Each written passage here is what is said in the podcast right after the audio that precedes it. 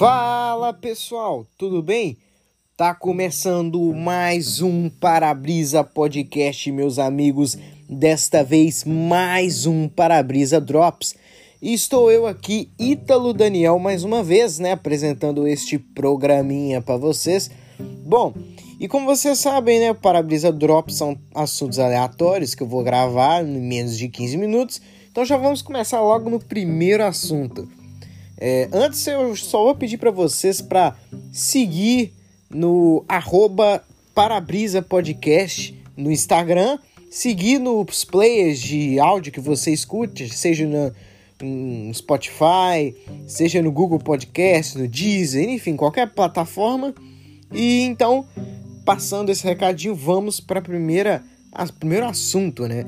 Esse ano completou 10 anos o naufrágio do navio Costa Concórdia. O navio Costa Concórdia, ele foi um caso curioso.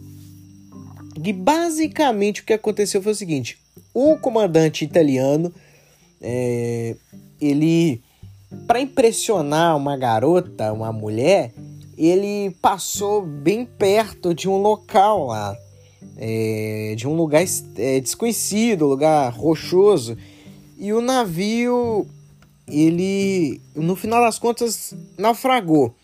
Esse cara, ele tá preso, ele pegou 20 ou 30 anos de prisão, se eu não me engano. É... Na verdade, eu acho que ele pegou até mais, se bobear. É porque ele, é, nesse naufrágio aí, morreram, acho, mais de 60 pessoas, né? Eu não vou confirmar aqui para vocês que eu não tô com os dados em mão, né? É, eu sugiro vocês pesquisarem depois, mas quem se lembra, né, foi uma uma notícia, né, que chocou geral, né? Porque é um, cara, um navio de cruzeiro é a coisa mais rara do mundo.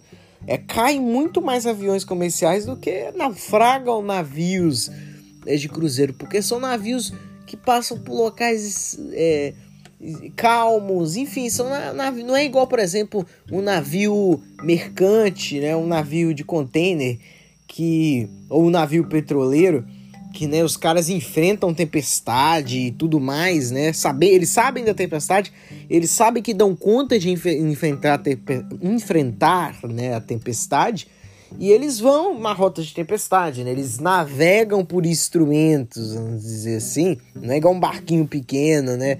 Que a pessoa vai meio, meio que pela. segue o mapa ali e tal, mas vai muito pelo visual. Se não tiver visibilidade, o pessoal costuma não navegar, enfim é muito semelhante a aeronaves, né? Para quem não sabe, existem duas regras de voo, né, na aviação. A regra visual, de voos visual, né, que é o VFR, e o IFR, que é o voo por instrumentos, né? As regras de voo por instrumentos. Qual é a diferença da regra de voo dos instrumentos para a regra de voo visual? A regra de voo visual, o próprio nome já diz, ele vai voar com referências visual, visuais, né? No caso, obviamente, que o piloto vai ter ali a referência dos instrumentos, ele vai olhar ali a temperatura, o giro do motor, ele vai olhar o altímetro, vai olhar o horizonte artificial, ele vai olhar uma série de instrumentos ali, mas não é não é a forma principal da navegação. A forma principal da navegação é visual, ou seja, o piloto ele vai seguir ali o planejamento de voo, mas ele, mas vai valer muito da da referência visual do local, né? Muitas vezes pela experiência dele já na área, e caso ele esteja voando numa área diferente, ele já vai né, tentar seguir referências visuais né, do mapa e tal. Enfim, é, já voo por instrumentos, ele é o tipo de voo. Né? Ah, e lembrando, o voo visual, como vocês já repararam, é, se é visual, se você não estivesse enxergando nada, você não voa. Então, quando a pessoa, quando o piloto está voando, a aeronave está voando em voo visual, ela vai voar só durante o dia e somente é, através de, de, de clima bom, né?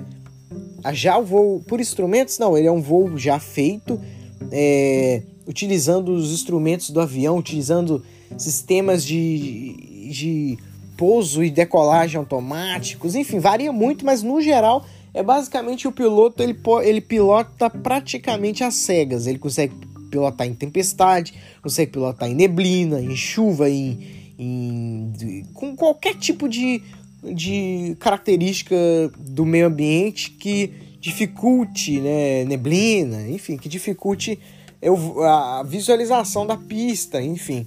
Porque para quem não sabe, esses aviões, é, aviões que voam por instrumentos, eles têm diversos instrumentos além de altímetro, de, de é, horizonte artificial, enfim, eles têm muitos instrumentos para tem sistemas de aceleração, né, automático, né, o famoso auto throttle. Tem vários, vários sistemas. Enfim, não é um, não é dois sistemas, são vários sistemas. E bom, vamos para a próxima notícia, né? Não sei se eu, eu tenho uma mania de pular de assunto assim do nada, mas é. Eu não sei se. Na verdade, não tem muita coisa a falar, não.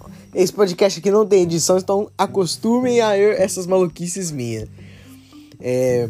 Segundo assunto vai ser o Faustão no, na Band, né? Bom, foi um acaso inusitado para surpresa de todo mundo que achou que o Faustão ele ia morrer na Rede Globo. Ele passou para a Band e para um programa semanal. É, Percebe-se que ele tá animado. Eu não sei se tá mais animado do que na Globo, porque o Faustão, eu nunca vi um Faustão deprê assim na Globo. O Faustão ele parecia bem animado na Globo, né? É, obviamente que as pessoas na TV elas podem estar totalmente ao contrário na vida real? Sim, né? Mas pelo menos animado ele parecia na Globo. E agora na Band, né? Que é a emissora que o Faustão já trabalhou, né? Muitos anos atrás, mas muitos anos mesmo atrás. É...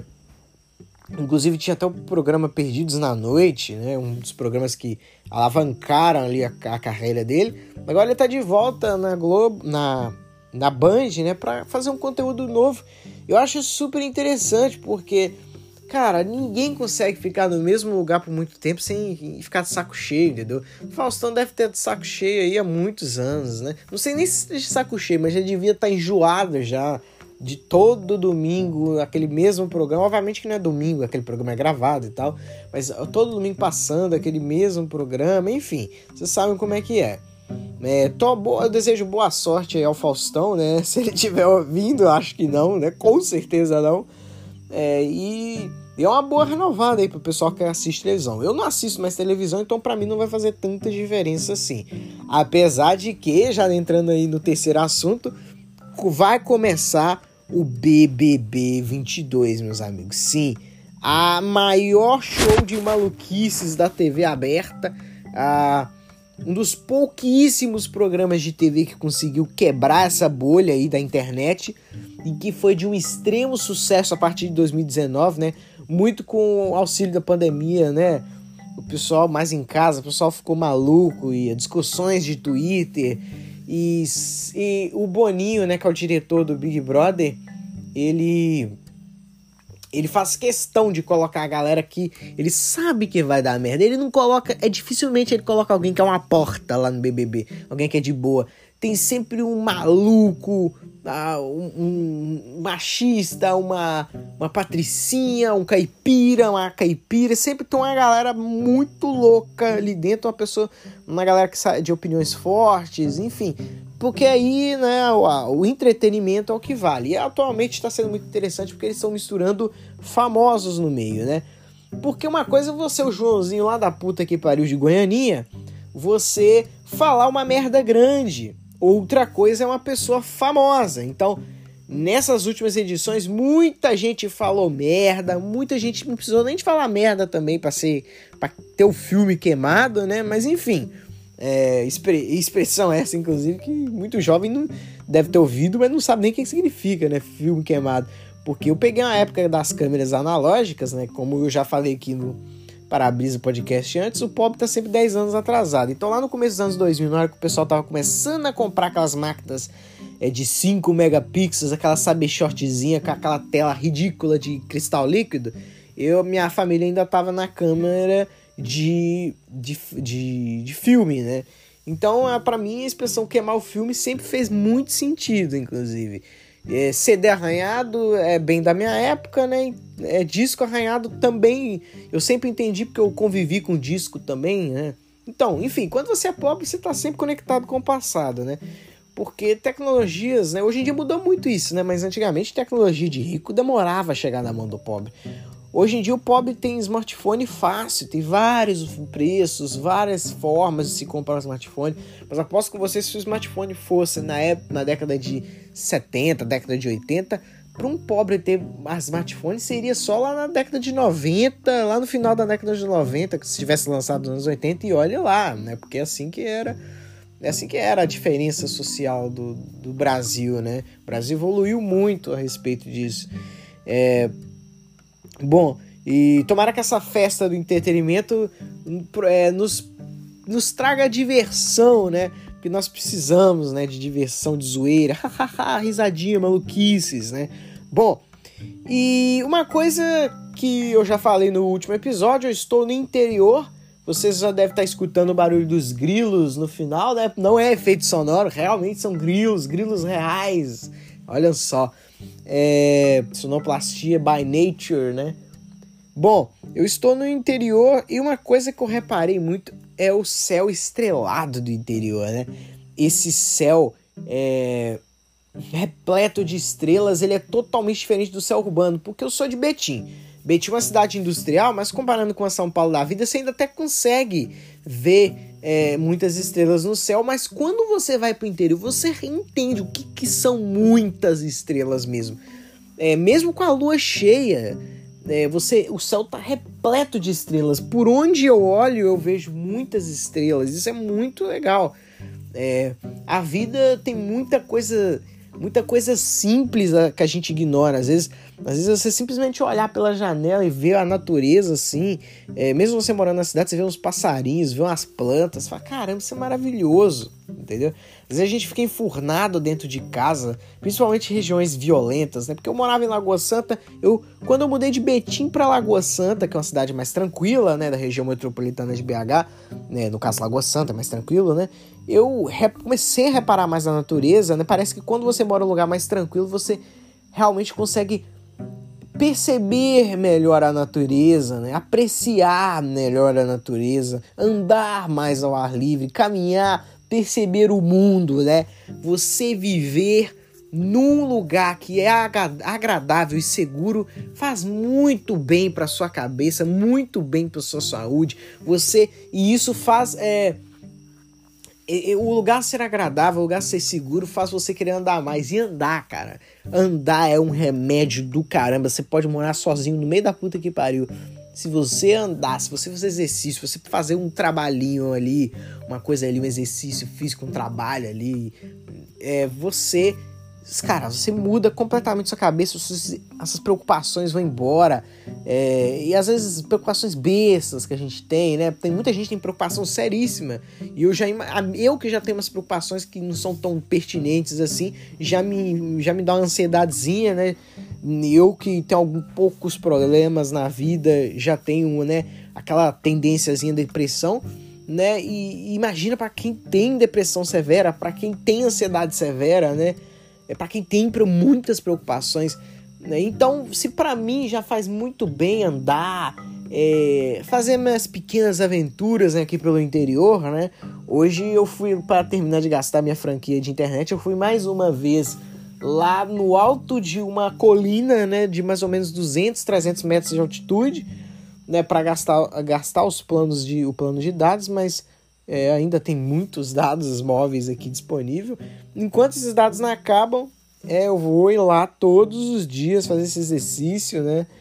Que cansa pra caramba, porque eu tenho que ir lá para as 4 horas da tarde, porque senão fica muito tarde, então para voltar. Enfim, dá vontade de pegar uma cabana e acampar lá em cima. Eu não, não, não é, desdenharia dessa opção, né? Mas enfim, é, falado todo esse assunto aí de natureza e tal, é, vamos falar da curiosidade. Antes de ir para a dica de música, né, já está se aproximando o fim do programa, eu descobri essa semana que a música Like a G-Sex, uma música famosa, né, aquela Like a G-Sex, Like a G-Sex, esse tal desse G6 é simplesmente um Gulfstream G6 que é um modelo de uma linha de jatinhos é, de, de, de alta performance, né? jatinhos é, de luxo de alta performance. E por isso que a música fala de estou voando tão alto igual um G6, é porque se trata de um avião. Minha cabeça explodiu, né? Eu fiquei sabendo disso no podcast é, TurboCast, né? Que é um podcast automotivo que eu escuto. E fiquei abismado, né? Tá aí uma curiosidade para vocês. E estamos chegando à reta final, vou falar da dica de música. Escute a música Paradise do Coldplay, que é uma das bandas mais interessantes dos anos 2000. Uma banda muito boa, que tem muita musiquinha. É uma banda good vibes, né? Ela tem umas musiquinhas tristes e tal, mas é uma banda essencialmente good vibes, né? Eu indico muito. E a dica de filme é Onde os Fracos Não Têm Vez que é, que é um filme que tem um sujeito esquisitíssimo, que seja se assustador como personagem, é um filme de ação. Eu não vou contar nada sobre o filme porque eu, eu, eu sou do, do pressuposto que tudo é spoiler, entendeu?